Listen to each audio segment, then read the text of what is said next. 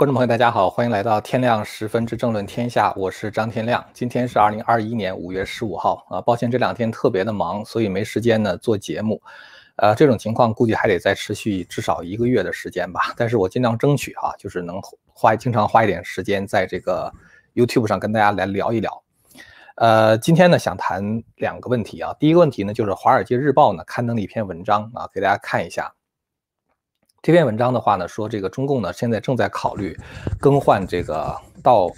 美国谈这个就是相关商贸易谈判的这个特使啊，因为我们知道现在是刘鹤嘛，这个呢可能会做一些改变。那么我们借着这个新闻的话，想说一下北京呢，大家知道有一个多维新闻哈，这个名义上好像是一个外媒，但实际上它是亲北京的。多维呢有一个报道说在。中南海任职十四年的一个就是国务院的副秘书长，出版了一本书，这本书呢叫做《政务中的学术思考》啊，详细的披露了很多政策在中南海决策的过程。那么这方面的话，我也想说一下哈，就是高层高层决策是怎么做出来的。那么还有一个比较重要的新闻呢，就是关于美国在考虑是否降低对华关税的问题啊。我想分析一下这个事情对美国的利弊，以及最终可能的决策是什么。大家知道我做这个频道呢，有一个特别大的特点，就是我特别喜欢预测哈，就是说根据我对中美政策走向的影响，我经常会讲，就是一些大的政策变化可能会是什么样的啊。我记得当时在拜登刚刚上台，可能不到一周的时间，我就预测呢，就是中美的它的这种。呃，冲突啊，虽然在川普时代开始，但是拜登呢不大可能会做一个根本性的扭转啊。当时就讲说，这个中美这种冲突的话是不可避免的。呃，那么在几个月看下来的话呢，这个确实是这样。那么这种推断的话，其实也能够帮助我们了解，就是说美国现在对华政策如果要做修订的话，大概会是什么样子的哈？它是不是真的会降低对华的关税？咱们呢，先说第一件事儿哈。我们在五月九号，在这个希望之城的会员网上曾经分析过，就是刘鹤呢是否反对习近平的问题。如果你要看现在中国的现状哈，确实是有文革回潮的趋势，很多地方呢，甚至从小学生到老头老太太都开始再次拾起了中字舞啊。现在大概五六十岁的人对中字舞还有记忆哈，这个五十岁以下的人基本上不再有记忆了。就是当时在文革的时候，对毛泽东效忠的一种舞蹈啊，专门的这种，就是说效忠毛泽东的舞蹈。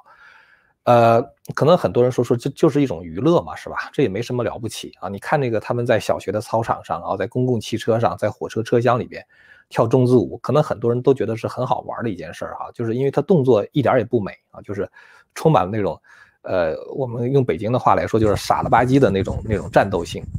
呃，大家可能把它当做是一种娱乐哈，但是你要知道啊，在中国大陆是没有娱乐，只有宣传的。如果没有中共的认可，那也不可能真的让民间跳中字舞啊。你说你摆这么一个说效忠效忠毛泽东的姿势，呃，中共不镇压你的话，就说明他认可你啊。你要不信的话，你在天安门那摆一下就是 练法轮功的这个这个动作，你看看中共镇不镇压你是吧？所以就是说你做什么动作，不做什么动作，那都是中共规定的啊。他既然允许跳中字舞，其实呢，也就是一种文革回潮的标志了。当然，更明确的标志呢，是这个中共在所谓建党百年之际啊，就是推了推出了一个新版的《中国共产党简史》，这个是二零二一年的新版。在这个指定的党史学习材料中呢，把文革，就是从一九四九年到文革结束这二十七年，把它作为一个时间段来描述啊，叫做建设伟大成就的二十七年。一般过去中共在讲文革的时候，他都是把文革作为一个单独的这个章节提出来的，就是一九四九到一九六六啊，这是一个阶段；那一九六六到一九七六是一个阶段啊，改革开放以后是另外一个阶阶段。那么现在的话呢，把一九四九年到一九七六年整个二十七年作为一个阶段的话，就是把文革和前面那十七年呢混在了一起，不再把文革当做一个单独的历史章节。我们知道，如果你要把文革当做一个单独的历史章节的话，你就要给予很重的分量来描述啊，至少比如对文革的这个描述不能够少于，比如说前面十七年的描述。那么前面十七年有多长，文革就得有多长。而文革中可以说的好事实在是不多。这样的话呢，你把它单独做一个章节的话，就无法回避文革那些非常荒谬的、非常血腥的、非常疯狂的做法。那么现在呢，把文革跟前面十七年混到一块儿。那么在描述文革的时候，就可以就是有策略性的啊，就是这个详写还是略写。那么在这个新版的中共党史中呢，只用一页的篇幅来描述文革的负面事件和影响，却用了七页去描述所谓艰难时期的进展啊。也就是说呢，这个给文革翻案的这个迹象已经非常的明显了。就在这样一个氛围里边呢，这个就是出现了两个声音啊，一个声音呢是温家宝啊，就是他最最新的就回忆母亲的文章，对文革就持有这个完全否定、完全批判的态度。那么还有呢，就是另外一个声音呢，就是在大陆的网易公众号啊，在五月五号的时候转发了刘鹤在十三年前发表的一篇文章。刘鹤呢在文章中宣称说，有六个原因促成了中国经济过去三十年的发展啊，给大家看一下啊。那么其中呢，第一个原因呢，就是对文革的否定啊。所以这这个刘鹤在指的这个第一个中国发展六大原因中，第一个就是在反思文化革命教训基础上形成发展共识。这篇文章呢，发表在这个二零零八年啊，所以说它是一个十三年之前的旧文啊。他把文革称为十年动乱啊，然后说这个中国的经济走到崩溃的边缘，如果没有对文革灾难的反思，就不可能有今天中国经济的成长。那么他对这个文革大篇幅的批判的话，有一种跟习近平唱反调的嫌疑了哈。但是我想说什么呢？就是很多人觉得这个刘鹤是不是跟习近平对着干啊？对这个这个文革。这个不满啊，对习近平这种文革回潮的做法不满，但是其实我想说一个什么事儿呢？就是十三年前的表态并不能说明问题啊，因为当时的总理是温家宝啊，这个总书记是胡锦涛，而胡温呢都是否定文革的。当时他们这么干的话，也是这个针对薄熙来的啊，因为我们知道在二零零七年的时候，中共召开十七大嘛，对吧？那么当时在十七大之后呢，薄熙来成为了这个重重庆市市委书记。政治局委员啊，薄熙来一上台就开始搞这个文革，什么唱红打黑啊，什么之类的。这个胡温的话是很不满意啊，所以二零零八年的时候呢，就是说这个温家宝，呃，对文革的这种否定，这种呃他的态度也是很明朗啊。所以说刘鹤这种表态的话呢，其实并不能说明什么问题。像胡锦涛和温家宝也好，或者刘鹤也好，他们其实是改革开放的受益者啊。如果没有改革开放，就没有当时邓小平决定说要培养第三梯队啊。所谓第三梯队的话，就是年轻人要接班儿。那么像胡温这样的人呢，技术官僚呢，他是永永远都没有可能爬到中共最高层的啊。所以说，胡温否定文革，那是因为他们是改革开放的受益者，是吧？那么他们一表态之后的话，大家知道中共的这个政治啊，他是讲站队的啊。最高领导人说什么，底下的人呢就跟着说什么。在这种情况下，也许刘鹤表达的是个人意见，也许是政治表态啊。所以说这里边的表态并不能说明他一定是刘鹤的个人观点。但是呢，有一点是可以肯定的，就是在现在习近平想搞文革，然后刘鹤的文章的话否定文革，这就有一种给刘鹤穿小鞋的这种嫌疑啊。所以很有可能是刘鹤的政敌放出来的消息。有人呢说说刘贺的父亲呢，在文革的时候是受到迫害的啊，他是在这个文革期间迫害致死啊，他父亲是自杀的啊。这个《大纪元时报》呢曾经有一个报道啊，就讲这个刘贺的家世。这个是二零一八年的文章了，因为这个刘贺当时是一个新闻新闻人物嘛，他这个呃率团啊，这个到美国参加贸易谈判啊，很多人就开始去研究他。刘鹤的祖父呢，叫做刘宇楼啊，他曾经是投身于金融业的啊。他的父亲呢，是这个中共的高官啊。他的父亲当官当的挺大的。他的父亲叫做刘直言啊，叫做刘直言。这个刘直言十八岁就加入了中共组织啊，然后呢，曾经做过什么？大家可以看到后面哈，他像昆明市委书记啊，云南省委常委。一九六一年的时候，西南局成立之后，当时西南局的书记是陶铸嘛，然后刘直言呢就被。呃，这个担任西南局的组织部部长啊、秘书长、书记处书记等啊，所以其实是一个挺大的官儿。那文革开始之后呢，这个他的父亲刘志言，就刘贺的父亲刘志言呢，被认为是刘少奇、安子文一党啊，从此被打倒，然后被批斗，啊，最后在一九六七年十二月十二号的时候啊，不堪受辱的刘志言在成都锦江宾馆九楼的关押地点跳楼自杀，终年四十九岁。那一年刘贺十五岁。所以刘贺的父亲是在文革中死的哈，按道理来讲，这样刘贺应该是很讨厌文革是吧？但是我觉得光凭这一点也不能说明刘贺就是反文革的啊，因为你看习近平自己就被文革整得很惨是吧？嗯，他爸爸当时也是受批斗嘛，就是这个习仲勋，然后习近平自己吃不上饭，这个这个这个就是去插队，然后呢，这个像这个刘源哈，就刘少奇的儿子啊，刘少奇的爹不是刘刘源的父亲刘少奇都被整死了啊。薄熙来自己的父亲薄一波在被打倒后，这个就是这个薄一波自就是薄熙来自己还蹲过监狱，是吧？按说从他们的家世来讲，哈，薄一波呀、刘源也好啊，包括习近平啊，他都是这个文革的受害者啊。但是呢，他们在掌权之后还是支持文革啊，或者是至至少不否定文革吧。呃，对中共还表示支持啊，因为什么呢？因为只有不完全否定文革，至少支持毛泽东。还能够延续中共的所谓的合法性啊，然后的话，他们的这个官位呢才能够得以保证。所以你会看到，在这个文革之后，刘源和这个毛家的后人关系还搞得挺好，是吧？像王光美啊，还经常搞一些这个两家的聚会什么的，就感觉好像前贤尽释了已经。然后薄熙来和习近平呢搞的这一套有很多文革的影子，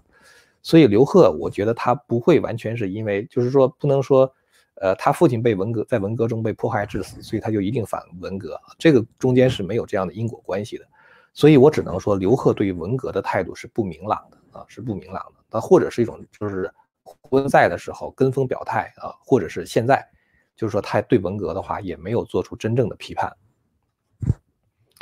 所以这个到底刘贺对文革是什么态度，那得看他现在怎么表态是吧？如果他现在发表文章啊，跟着温家宝调子是一样的，那才说明他真是反文革。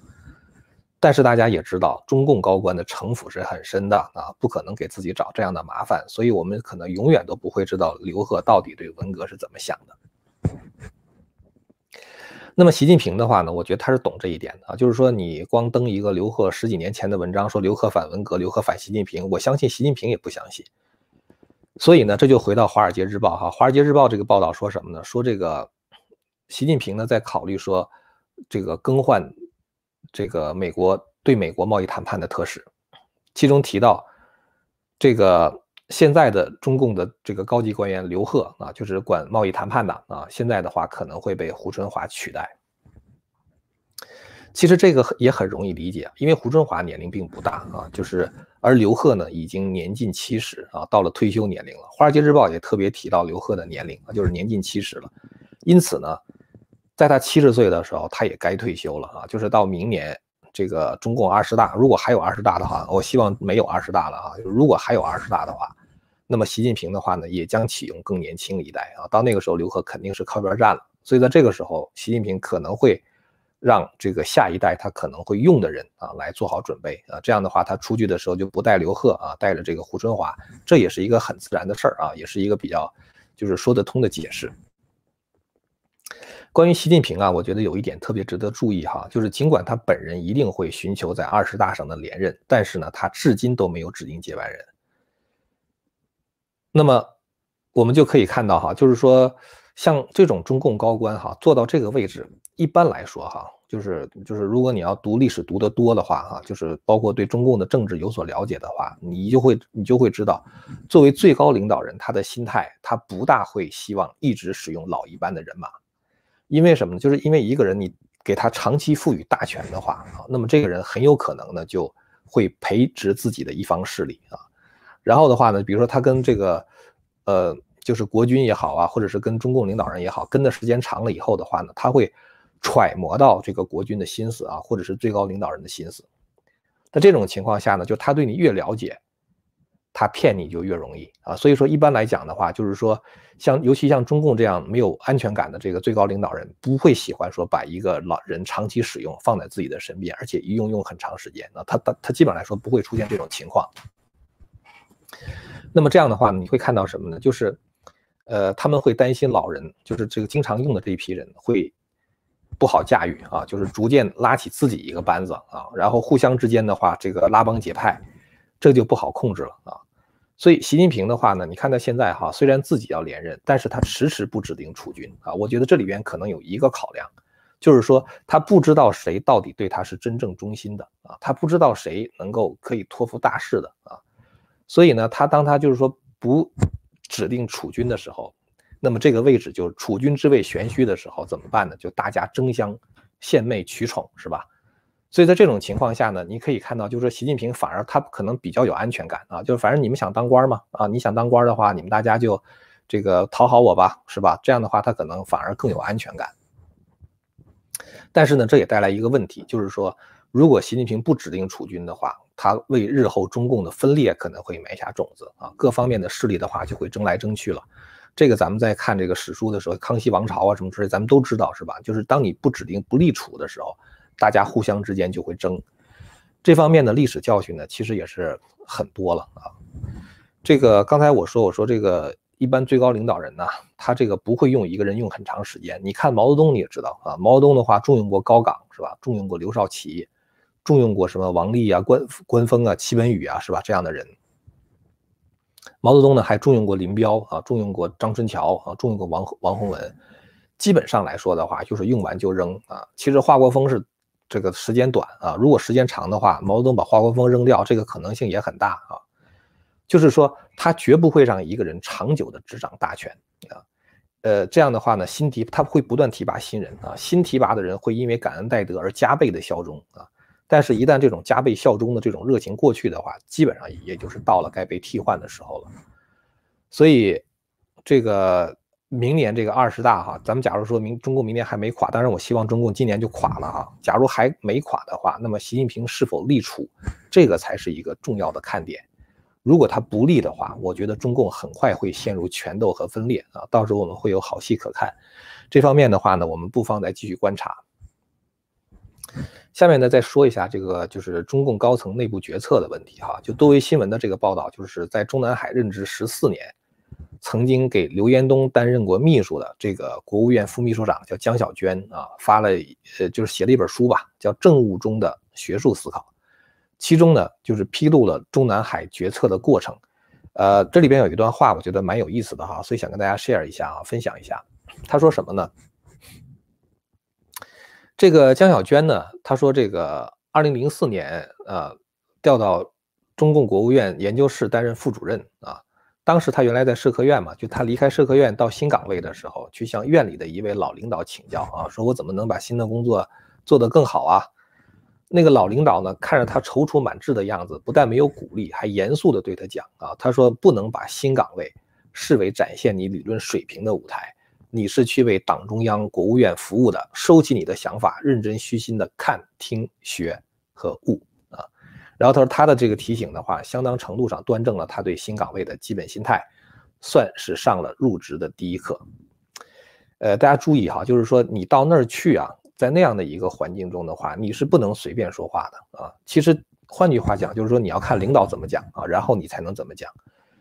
呃，他作为一个这个国务院的副秘书长啊，感觉好像官儿也挺大的了，是吧？但是哪怕是比他更大的官儿，包括像国务院副总理这个级别的啊，除非你对自己的仕途再没有进取之心了，否则的话，你一定会看着最高掌权者的脸色啊。这就是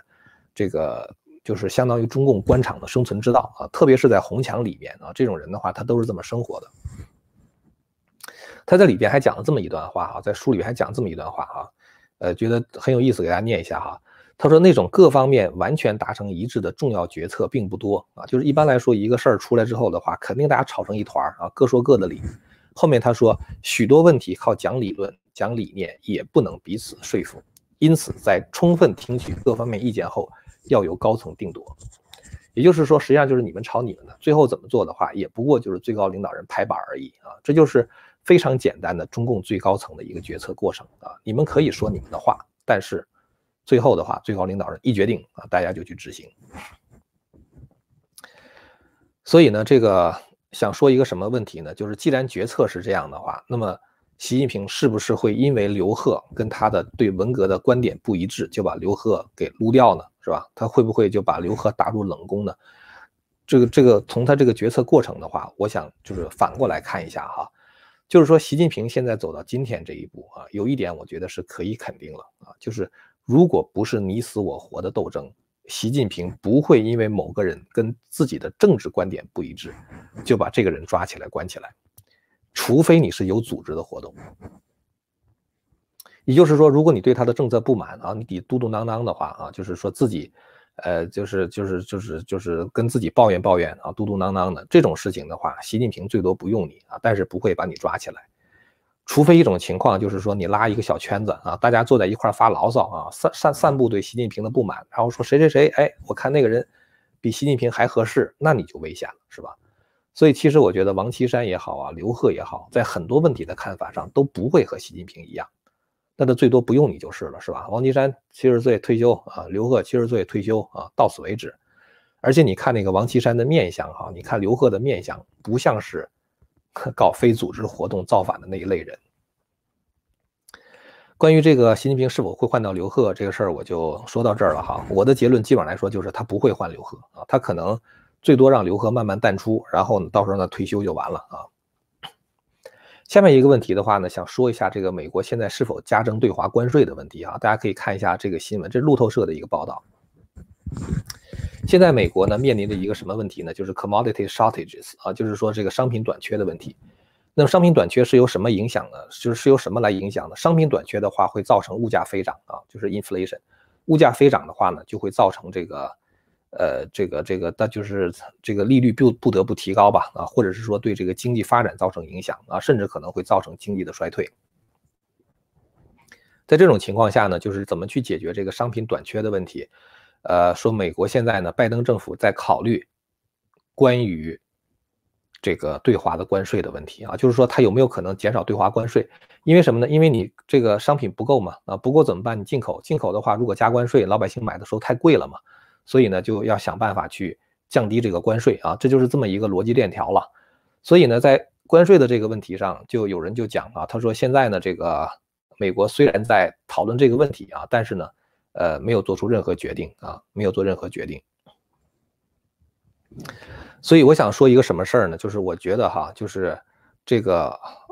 美国现在对中共的这个关税是否会调整？我的感觉是，如果川普降低，不是如果拜登降低关税的话，是一部非常大的，就非常臭的臭棋。因为什么呢？因为如果你降低关税的话，就等于延续了过去全球化那个时期，就是相当于奥巴马那个时期他的政策，也就是说呢，把更多的工作机会输出到了中国。这个当然是非常糟糕的啊！我觉得拜登目前做的是停止经济刺激支票啊，就是联邦这个发支票发钱，赶快停下来，让人们走出去找工作。同时的话呢，因让人们找工作之后的话，人们自己能够生活了，你也不需要发那么多免费的钱给他们了。这个时候呢，你就要缩减这个举债的规模，否则的话，等于是饮鸩止渴呀。就是我借了很多钱发给美国人啊，美国人去买买东西，买什么东西呢？买从中国进口的东西。那等于是你借了钱，最后把这个工作机会输出到中国去了，然后的话呢，这个把这个钱也给了中国，这是极度愚蠢的一个做法啊！你会让这个美国更加还不起债。所以拜登身边如果真的有懂经济常识的人，应该知道降关税这条路是走不通的啊！你会把美国的经济搞得更糟糕啊，变成一种灾难性的后果。从另外一方面呢，就是说，拜登现在跟中共呢在争夺国际新秩序啊，在这个过程中的话，拜登政府更加不愿意用美元去把中共养得更肥啊，特别是对中共高科技公司的限制，像华为这种限制，美国现在要做一件事情是发展它自己的制造业啊，然后的话呢，这个限制高科技的出口，从而增加它的这种就是竞争优势。所以我觉得，在未来哈，就是说这个美国对中共的这种关税啊，可能会维持在这个水平上。它即使降，它也不会降的太多啊，也不会降的太剧烈啊。这就是我对这个关税方面的这个这个这个这个一种估计。那么在高科技的话呢，我觉得美国不但会维持，甚至可能会加强对中共的这个高科技出口啊，就相关的这种限制。我以前曾经说过哈，我说这个拜登啊，在上台以后，对川普的国内政策啊，包括其他的国际政策的话，可能都会改啊。我们看这个黑名贵也好，这个批判性种族理论的教学也好，LGBTQ 啊，就是这个关于性别所谓的性别平等也好啊，实际上是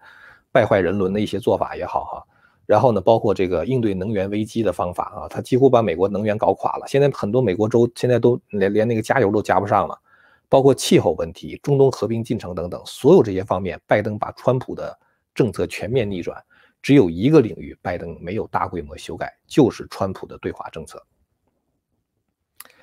所以我想呢，就是这个问题其实是美国，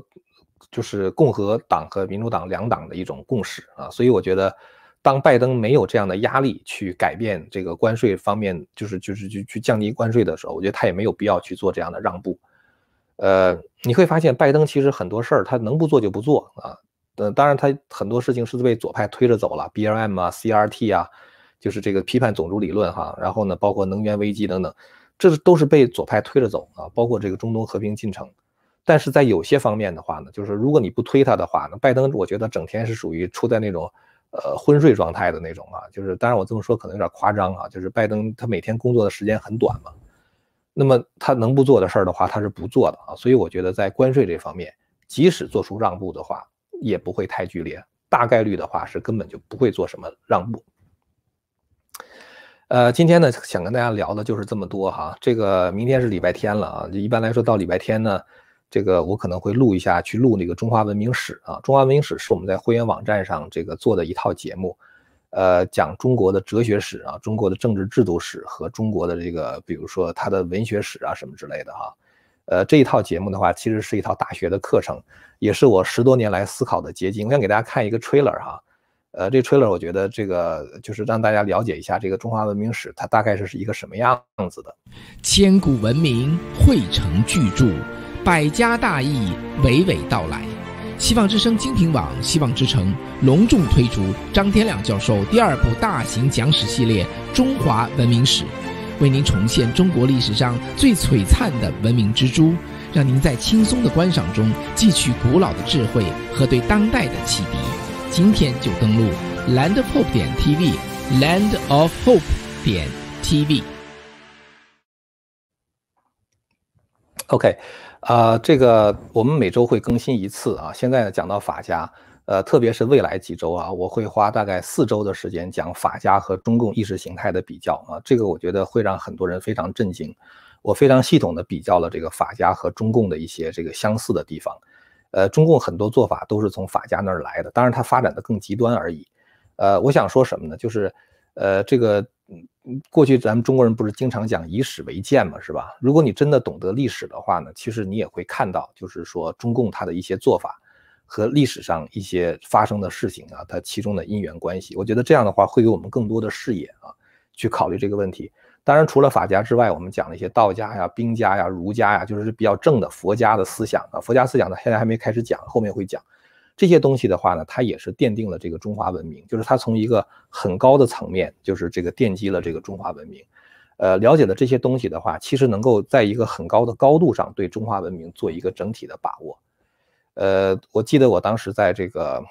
就是曾经参与过这个神韵的这个这个宣传。大家知道神韵是。通过这个中国古典舞啊，就是一些呃这样的艺术形式来宣宣传这个中国文化，或者是普及中国文化。